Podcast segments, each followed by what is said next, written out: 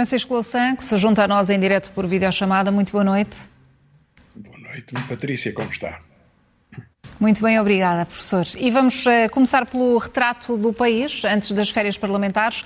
No debate do Estado da Nação, o Primeiro-Ministro assumiu que a situação está pior do que há um ano. Pergunto-lhe se houve aqui uma mudança de estratégia, de mensagem do Governo. Que diagnóstico é que pode fazer deste, deste debate?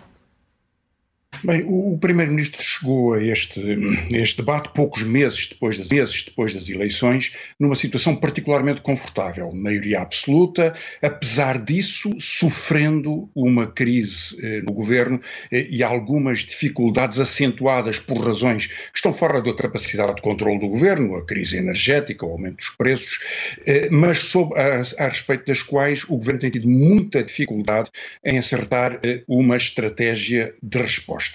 E por isso o reconhecimento uh, que, que, lembrou de, do Primeiro-Ministro de que estamos pior do que há um ano atrás é bastante óbvio. A questão, na verdade, que se coloca é saber se as respostas foram suficientemente consolidadas e consistentes. O Governo tem amanhã a terceira reunião do Conselho de Ministros desta semana. Na véspera do debate do Estado da Nação, quis fazer eh, um Conselho de Ministros extraordinário para discutir descentralização, para que no debate eh, do, do dia seguinte não surgisse com força eh, o tema destes zigue-zagues a respeito da relação com as autarquias. Depois fez a sua reunião normal de quinta-feira, que correspondeu ao que o, o Governo tinha anunciado, eh, que o Primeiro-Ministro tinha anunciado no debate a medida sobre as creches, eh, sobre o acesso gratuito às creches no primeiro ano para uma parte das crianças, mas isso era uma medida eh, já prevista, e amanhã então discutir-se-ão novas medidas prevendo o orçamento para responder a esta situação económica que arrasta uh, uma inflação significativa. Na zona euro já tivemos em junho, uh, comparado com o mesmo mês do ano anterior, um aumento de 8,6% do nível de, de preços. E, depois uh, já voltarei a esta, a esta questão. mas, de qualquer modo, a tensão na vida concreta das pessoas é o que aflige o Primeiro-Ministro. E eu creio que isso se sentiu neste debate, pela, mais uma vez por uma resposta que é correr a apresentar novos pacotes de medidas, o que na verdade põe um problema fundamental que é este. Porquê é que as medidas anteriores não resultaram? Ou que efeito é que tiveram, ou como é que responderam a esta dificuldade, porque vivemos neste surto inflacionista desde o princípio do ano, na verdade, desde o fim do ano passado, mas muito acentuado pela invasão russa da, da Ucrânia e pelos seus efeitos económicos. Na verdade, estamos à beira de uma recessão na Europa é quase inevitável que assim aconteça, a Alemanha já está lá muito próximo, as complicações na vida italiana vão acentuar esta dificuldade e, portanto, eh, o efeito sobre as exportações portuguesas e sobre o conjunto do contexto económico será uma grande eh, pressão. Sendo que a inflação, evidentemente, é um imposto sobre, sobre os mais pobres ou sobre quem tem rendimentos fixos, particularmente uh, os mais velhos ou os trabalhadores que não têm condições contratuais de recuperação de salário, na verdade, uh, quase, quase todos, e isso cria um desgaste na posição do governo. No debate o primeiro-ministro respondeu contra-atacando contra o PSD, utilizando aquele escrito antigo do atual eh, presidente do grupo parlamentar, Joaquim Sarmento, eh, e depois usou uma estratégia, eh, Ana Sá referiu-se a isso recentemente, que foi eh, entregar o discurso de encerramento a, a, Pedro Adão e Silva. Portanto, ao mesmo tempo que o governo eh, se coloca numa posição muito mais à direita, ou centro à direita, do que tinha nos anos anos anteriores, até, particularmente até 2019, procura manter alguma, eh, algum chamamento eh, mais ao centro ou mais ao centro-esquerda que Adão e Silva poderia representar. Ele foi porta-voz da liderança de Ferro Rodrigues já há muitos anos atrás e por isso poderia ser visto como um pouco mais à esquerda do que, eh, do, do que o governo. Agora, o efeito destes anúncios sucessivos pode ser cansativo. A vantagem que o governo tem, Patrícia, na minha opinião, é que a estratégia de esperar o caos, para retomar um termo utilizado hoje pelo diretor do Expresso, é uma estratégia fracassada. Esperar o caos não é forma de oposição. Nos grandes problemas nos preços da habitação, na dificuldade do acesso a, um, aos bens essenciais por, por, pela corrosão da uh, inflação. E mesmo noutros problemas, como a seleção do investimento para a estrutura produtiva, aí é que as respostas têm que ser expressivas eh, por parte de quem quer fazer, eh, criar uma resposta à altura do país. E repare que o investimento será cada vez mais uma questão mais importante. Mário Ferreira, que soube hoje que teria comprado um passeio, suponho que de, de alguns minutos, na órbita da, da Terra, como, como astronauta, diz a imprensa, enfim, é um termo muito, muito curioso, eh, eh, teria beneficiado do seu, eh, do, da sua grande operação de compra do, do, do Atlântida, em que, como sabe, que se ganhou cerca de 9 eh, milhões, milhões de euros numa compra ao estaleiro de, de Viana do Castelo, teria particularmente beneficiado de ter o seu registro numa uh, sociedade offshore. E, portanto, o benefício que resulta deste tipo de operações e a escolha e a estratégia desse tipo de operações, isso são questões nacionais de grande importância. Hum. Professor, e no que diz uh, respeito às críticas que foram feitas uh, pela oposição, a oposição saiu bem deste debate ou foi engolida pelas palavras do, do Primeiro-Ministro? Anunciando, por exemplo, como já referiu, essas medidas para setembro, ignorando também muitas das perguntas da oposição? Bem, o Primeiro-Ministro utiliza um, eh, a força do seu poder absoluto de uma forma muito impositiva. E creio que faz mal, porque ele tem mostrado que tem receio da imagem cavaquista, chamemos assim, da imagem do exercício puro da maioria absoluta, mas não tem conseguido evitar, se é que o quer fazer. Há, aliás, dois sintomas a esse respeito. A vontade de, sendo forçado a aceitar debates mensais ou debates quinzenais, veremos se o Primeiro-Ministro o aceita, provavelmente não aceita, a tentativa de mudar a imposição, na verdade, de mudar a estrutura destes debates para que deixe de haver eh, a contraposição do argumento e das perguntas eh, por parte dos, dos dirigentes do, de, de, dos outros partidos eh, e que permita ao Primeiro-Ministro responder no final como era, na verdade, antes da reforma que foi proposta pelo próprio Partido Socialista, por António José Seguro e que deu a vivacidade natural, exigível ao debate do Parlamento. O Primeiro-Ministro não gosta disso e quer retirar esse debate, essa forma de debate, o que é uma expressão de grande eh, violência parlamentar, na verdade, de eh, quero, posso e mando. A segunda eh, eh, o segundo indicador a este respeito é verdadeiramente o que aconteceu nesse debate. O Primeiro-Ministro não respondeu às perguntas de quase todos os deputados, fez gala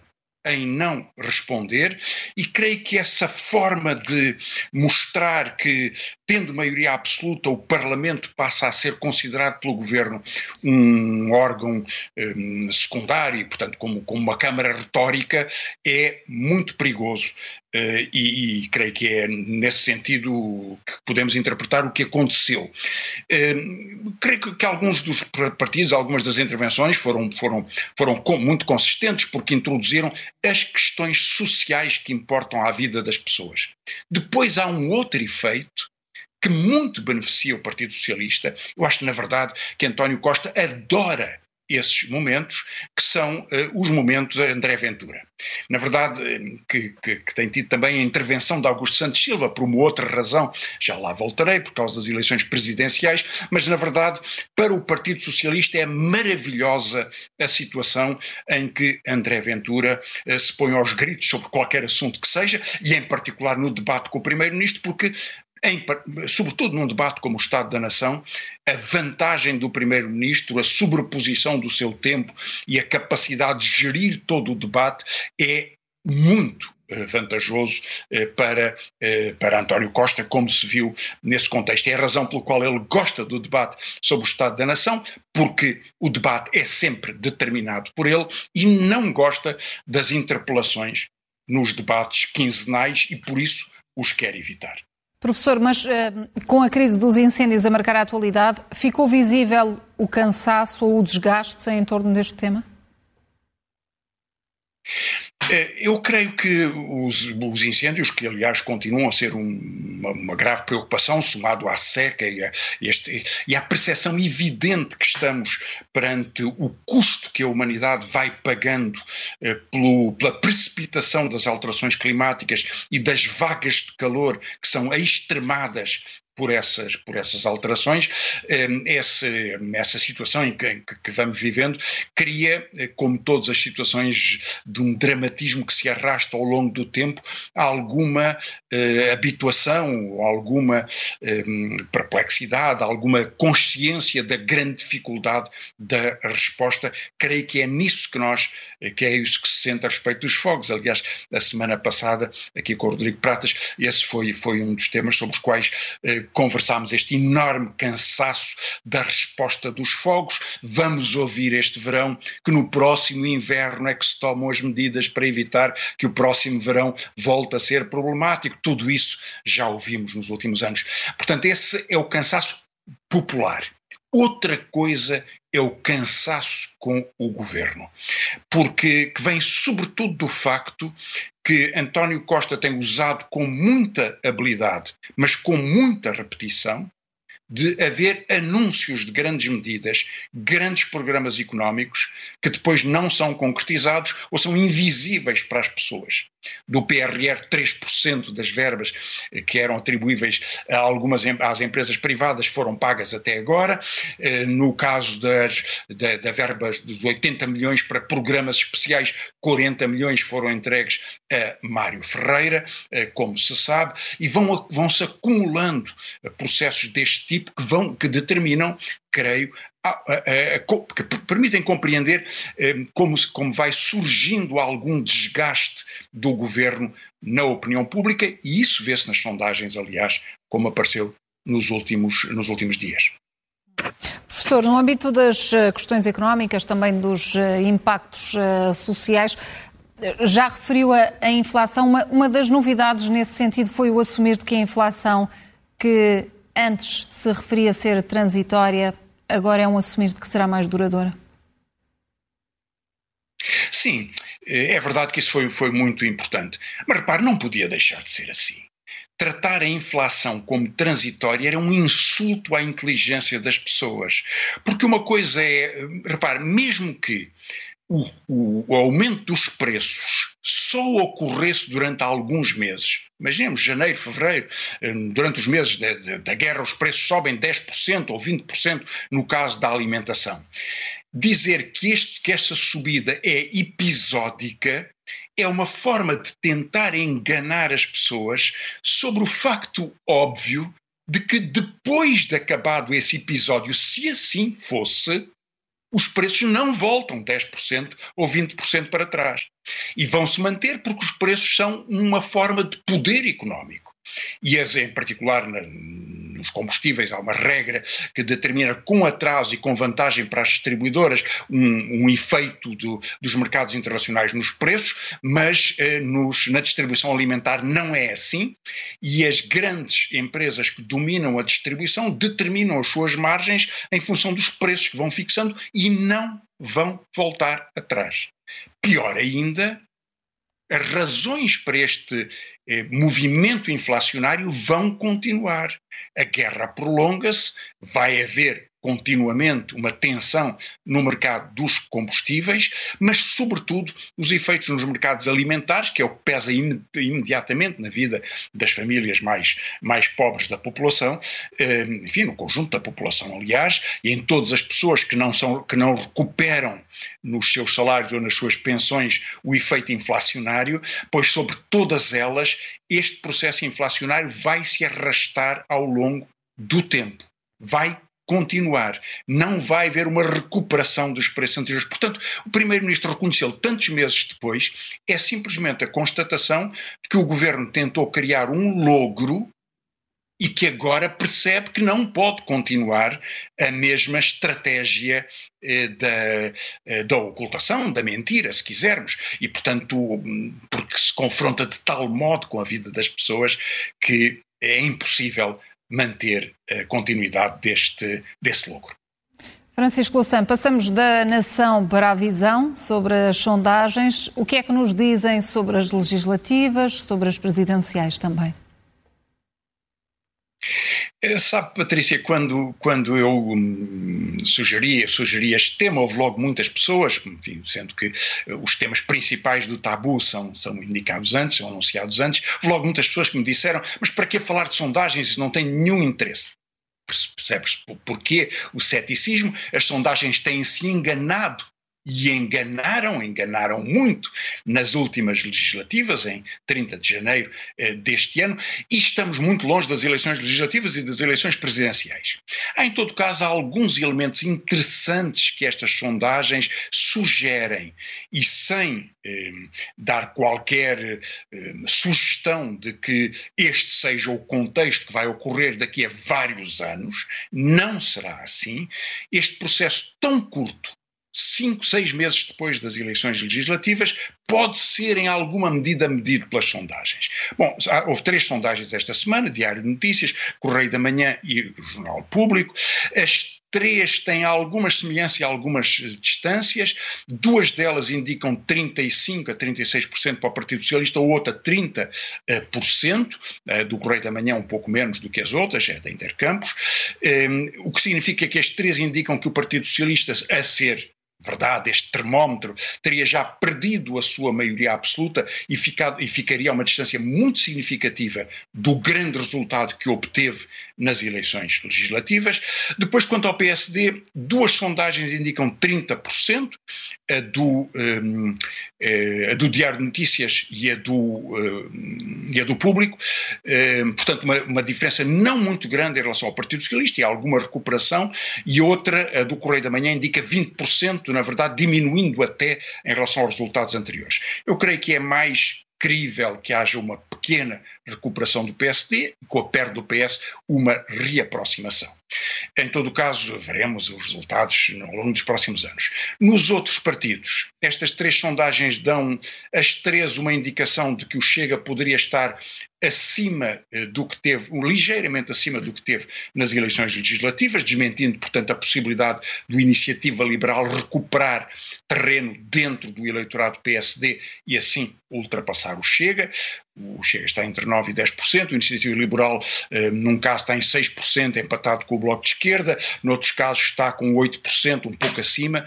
Eh, o Bloco de Esquerda sobe um pouco, o PCP desce em duas sondagens e sobe na, na do público. Portanto, há aqui indicações muito, muito variadas e que podem ser eh, diferenciadas. O grande significado desta indicação, creio eu, é não há hoje maioria absoluta do Partido Socialista e isso significa talvez seja a razão para este Conselho de Ministros extraordinário e para tanto tempo antes de se começar a discutir um orçamento tão difícil como vai ser o proposto para 2023. Mas há outra sondagem eh, de que se falou um pouco menos, é só uma neste caso, uma sondagem sobre as eleições presidenciais. Ehm, que aliás tem sido motivo de grande agitação política, sobretudo pelos proto-candidatos. Não há nenhuma entrevista de Gouveia e Melo, ele agora tem sido mais discreto, mas voltou a falar recentemente, em que não lhe perguntem e ele não responda com a resposta típica não se esqueçam de mim para as eleições presidenciais, a sondagem indicaria que ele teria uma votação é expressiva, enfim, uma, uma, indicação de votação expressiva entre as pessoas sondadas, cerca de 30%, o que creio que deve ser lido como o fator das eleições presidenciais a registarem o desgaste da política tradicional e por isso um militar aparece neste contexto, na verdade uma pessoa cuja grande vantagem, presumo, para muitos dos seus potenciais eleitores é não, não saberem o que ele pensa. Eh, duas outras pessoas, eh, Marcos Mendes, no dia do Congresso do PSD, e agora Augusto, Santos Silva, têm feito questão em várias entrevistas de Marcos Mendes numa, Santos Silva já em duas, de eh, se fazerem lembrar como possíveis candidatos ou alguém que não descarta ser candidato, e creio, aliás, que a intervenção tão eh, ativista de Santos Silva no discurso do Parlamento, no limite do discutível sobre se é função regimental de um presidente tomar tese sobre eh, discursos avulsos de deputados, eh, mas eh, isso exprime simplesmente uma estratégia que é procurar ganhar espaço nas eleições presidenciais. Santos Silva tem um problema em particular, na sondagem ele aparece empatado com Mariana Mortágua e um pouco atrás de Paulo Portas e de Marcos Mendes, ambos com cerca de 10%, representarão uma partes diferentes eh, da direita, mas o que esta sondagem nos diz é que não há eh, nenhum candidato Marcelo Rebelo de Sousa, não há nenhum candidato Jorge Sampaio, não há nenhuma candidatura que polarize a direita e o centro, como foi o caso de Marcelo, ou que polarize a esquerda e o centro, como foi o caso de Jorge Sampaio. Portanto, não há candidaturas naturais, não há candidaturas afirmadas neste contexto. Isso significa que daqui até às eleições presidenciais haverá muita, uh, muito jogo de bastidores. O mais difícil de todos, creio eu, Patrícia, é o de Augusto Santos Silva. Hum. Porque Augusto Santos Silva nunca lhe responde, aliás, uma pergunta que nunca lhe fazem, que é se para ser candidato para as eleições presidenciais em janeiro de 2026 vai demitir-se de Presidente da Assembleia da República, cujo mandato acaba em outubro de 2026, nove meses depois. Isto a acontecer nunca se viu. Nunca se viu. Eu creio, aliás, que será um grande obstáculo para uma candidatura de Augusto Santos Silva, porque esta coisa de uma pessoa sair a meio de um cargo para o qual foi eleito para se candidatar a outro mais importante não é bem visto pela população e eu acho que com muita razão. Professor, muito uh, rapidamente um olhar sobre o prometido encontro uh, entre António Costa e Luís Montenegro, que se realizou hoje. Que sinais é que saem desta reunião? Eh, sim, já estamos muito no, limite do tempo, só duas palavras. O Expresso anunciava por fonte do PSD que Augusto, que, que, que uh, Luís Montenegro iria dar um banho de realidade ao Primeiro-Ministro e acabou a sair depois de várias horas de reunião, era de esperar que a reunião fosse longa e detalhada, eh, sem qualquer conclusão e sem esta, enfim, entradas de leão, e não diria saídas de sendeiro, mas enfim, a saída normal do que seria de esperar de uma reunião inconclusiva.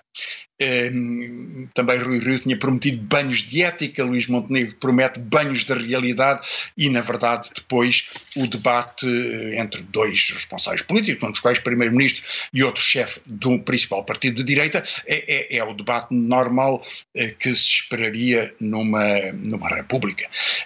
E, portanto, poucos sinais há deste encontro, a não ser, evidentemente, que Luís Montenegro não quer ficar colado a uma imagem de proximidade ou de parceria com o governo, mas não pode evitá-la nem grandes questões como eh, a entrada da NATO, na NATO da, da Suécia e da Finlândia, como eh, questões de, de algumas das questões do próximo orçamento, veremos alguns dos gastos que sejam, venham a ser decididos e, em particular, neste caso, sobre o novo aeroporto, eh, haverá um acordo entre o PS e o PSD. Resta saber se esse acordo é vantajoso para o país ou se é simplesmente vantajoso para a ANA. E no contexto europeu, professor, para concluir, hum, dificuldades, fragilidades, impactos da crise italiana das eleições antecipadas? Ehm, a crise italiana é talvez um dos aspectos da evolução europeia. Há naturalmente a substituição de Boris Johnson no governo e algumas dificuldades em França e na Alemanha, mas a crise italiana é ehm, a mais importante de todas. Uma das razões pelas quais o Banco Central Europeu, ao subir as taxas de juros, e vai subir muito mais ao longo dos próximos meses eh, ou anos, ter decidido também uma medida de intervenção discricionária se houver uma pressão sobre a dívida pública de algum dos Estados-membros da zona euro e a, e a Itália, Portugal também, mas a Itália, sobretudo, é o grande candidato à pressão dos mercados financeiros e daí a decisão extraordinária do Banco Central Europeu, que era esperada e que eh, se confirmou.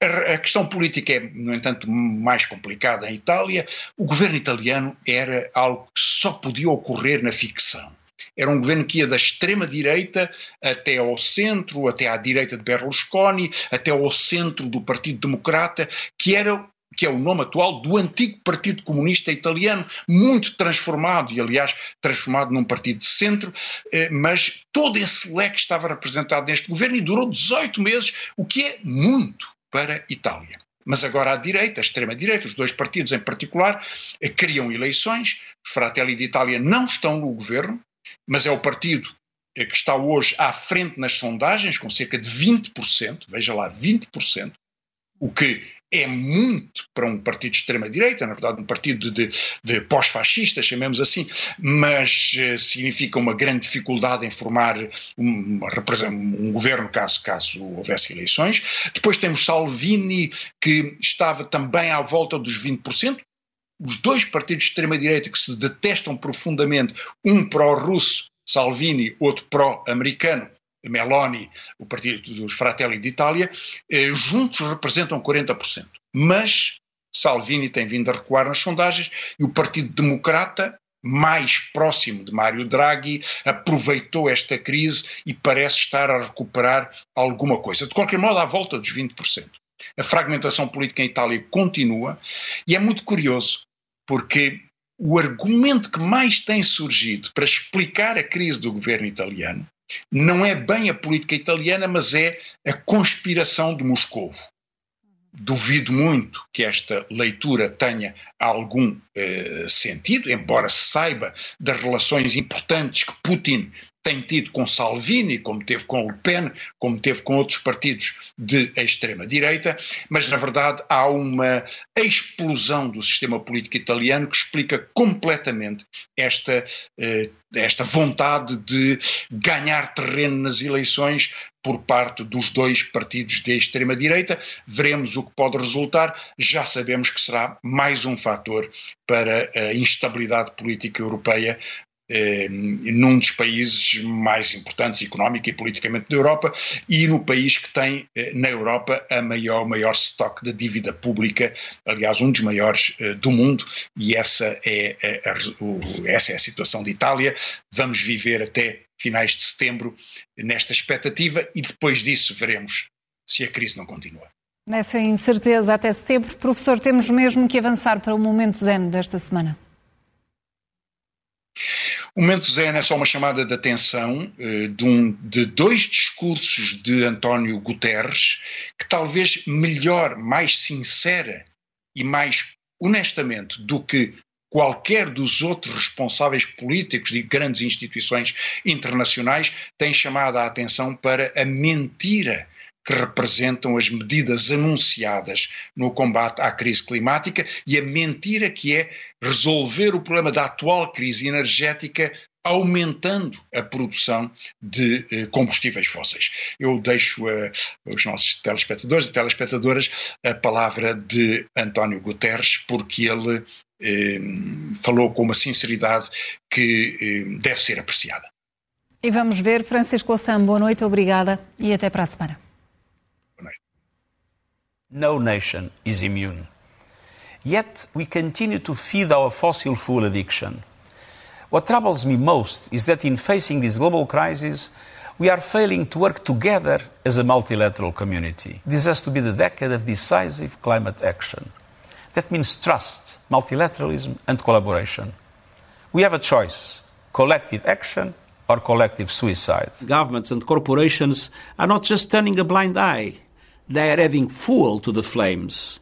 They are choking our planet based on their vested interests and historic investments in fossil fuels when cheaper, renewable solutions provide green jobs, energy security, and greater price stability. Climate activists are sometimes depicted as dangerous radicals. But the truly dangerous radicals are the countries that are increasing the production of fossil fuels. Investing in new fossil fuel infrastructure is moral and economic madness.